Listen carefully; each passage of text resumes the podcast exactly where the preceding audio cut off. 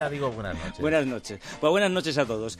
Que os cuento, os traigo un, un What's Cooking hoy muy tecnológico. Ya sabéis que a mí esto de la tecnología me, me pone mucho. Y vamos a empezar hablando de tecnología de altura. Eh, porque fíjate que te voy a contar eh, la existencia de un barco, mejor dicho, las velas de un barco que son capaces, matizo, serán capaces de generar energía y almacenarla.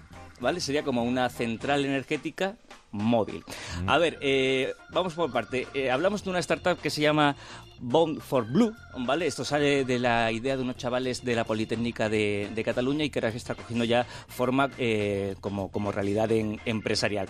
Eh, estos chicos eh, lo que han creado son unas velas, son unas velas rígidas y que tienen una doble funcionalidad o dos opciones. La primera es que estas velas sirvan con el- la fuerza del viento y gracias a unas turbinas que tienen debajo del barco de generar una energía que le serviría al barco en cuestión, estamos hablando de barcos grandes, de grandes buques, mercantes, petroleros y tal, le serviría eh, para autoabastecerse en parte o al menos para reducir de una manera importante el, combustible que gastan en, trayecto. Y la segunda funcionalidad sería la de la generación de energía propiamente dicha, es decir, estas velas eh, con el impulso del viento eh, y a través de las turbinas generan una energía que son capaces de catalizar el elemento que tiene más cercano el barco, que es el agua, y separar sus dos elementos, el hidrógeno y el oxígeno, almacenarlo y poder soltarlo en una planta de, de tratamiento de- de oxígeno y de, hidrógeno, pues con las miles de funciones eh, industriales o, médicas que, que puedan tener. Eh, José Miguel Bermúdez, que para eso es su CEO, nos explica que la clave de este proyecto son las velas. cuando está desplegada y está totalmente armada ahí arriba, es una ala de avión. No es una vela convencional, es como si fuera una ala de avión.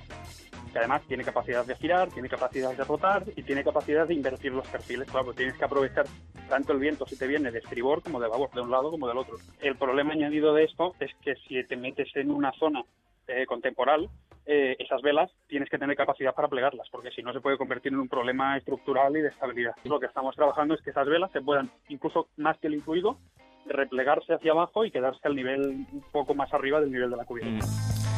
Bueno, acabo de colocar en, en Twitter, que es ba- bastante impresionante, una, una foto de- de- del prototipo de, de estas velas eh, rígidas. Nos cuenta José Miguel que cada vela de esta es capaz de ahorrar un 10% de, combustible, y, o sea, depende de las velas que le pongas un barco. Una, dos, tres, cuatro, pues un 40% de, eh, de combustible es lo máximo, más ya no se aconseja por la estabilidad de- del propio barco. barco. Deciros que llevan muy poquito tiempo, que acaban de conseguir ronda de, financiación y que si todo va viento en popa, nunca mejor dicho, pues... Qué bien traída, ¿A eh, la que sí, esta ha sido, ha sido súper- me, me ha venido, me ha venido a la cabeza.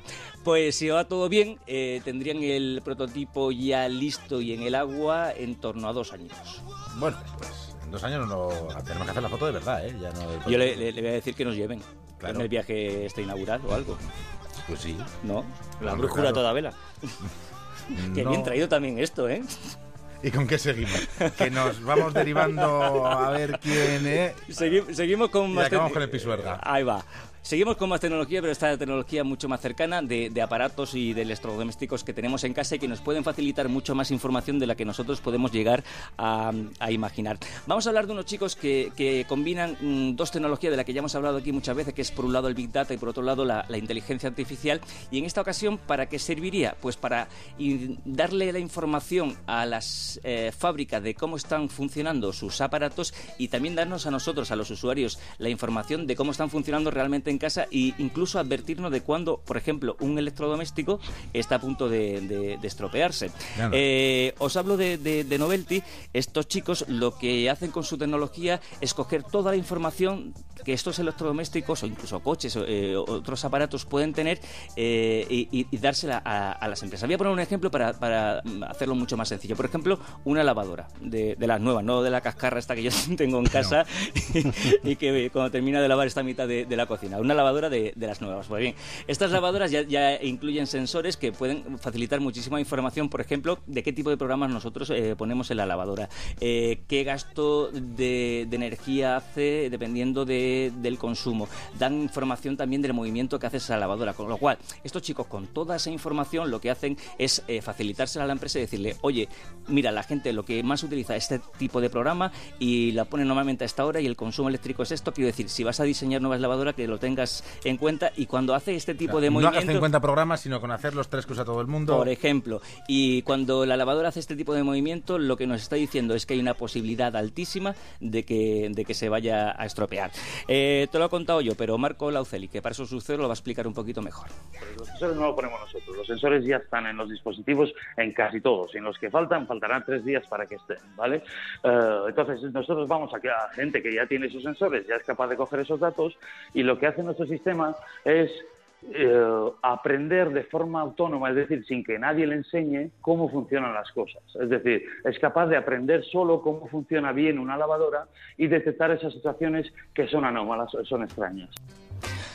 Bueno, eh, toda esta información en principio va destinada al fabricante, pero bueno, él decide si se lo pasa a, los usuarios. Dicho de otra manera, ¿esto podría ser el principio del fin de la obsolescencia programada? Aquello que, ya sabemos que es que las, eh, muchos aparatos ya nacen con fecha de, defunción programada. Pues podría ser, porque nos explican eh, tanto esta gente como otros expertos que ya muchas empresas han cambiado ya la forma de pensar y, empiezan a ver al cliente como un potencial aliado, que cuanto mejor le, le cuides, cuanto más información le des, cuanto más eh, lo, trates eh, como, un partner, pues eh, el feedback va a ser mejor y, la, fidelidad va a estar, va a estar eh, ahí de tu lado. La cuestión es que ya llevan muy poquito tiempo trabajando y están haciendo cositas aquí en Madrid en temas de, ahorro de, consumo de, agua, pero quieren dar el gran salto que es la domótica, es decir, todo ese control de, aparatos en, en, los hogares, de luz, de consumo y tal, que ahí es donde tienen ellos todo el potencial de información que pueden dar.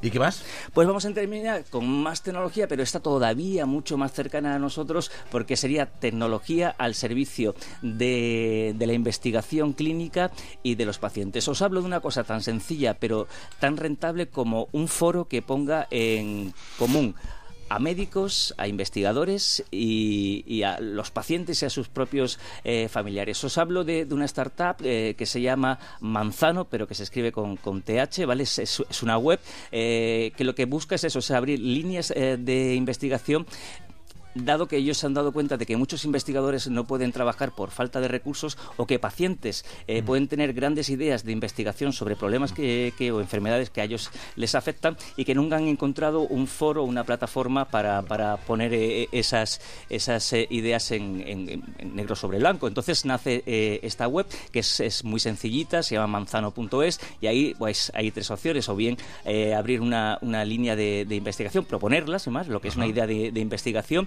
si esa idea bueno empieza a madurar eh, con las redes sociales y con algún eh, profesional o investigador que de alguna manera la padrine, pues puede seguir adelante. Y si empieza a coger más forma todavía, pues ya se pondría en, eh, marcha la tercera pata, que sería pues una plataforma de, crowdfunding para recoger dinero para, para, para, que se ponga en marcha la investigación. efectivamente.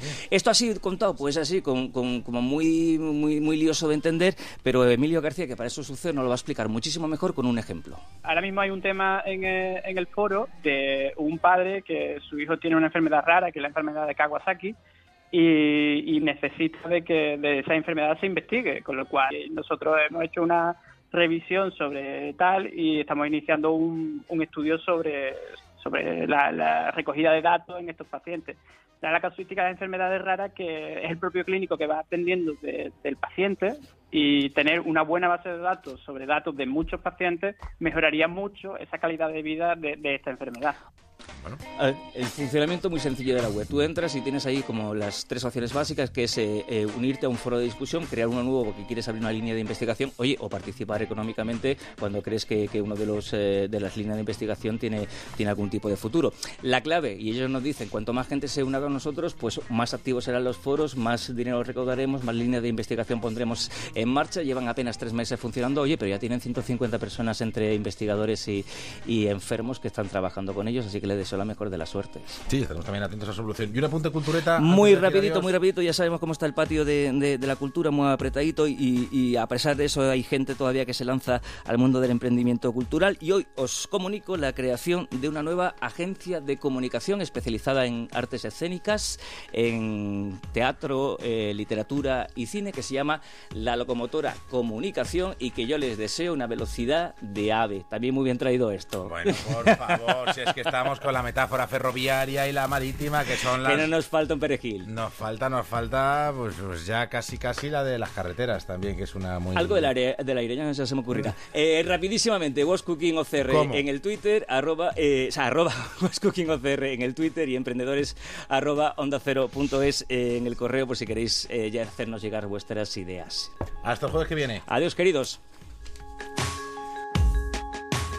David del Cura, La Brújula, Onda Cero. A ti, que todavía no has hecho nada.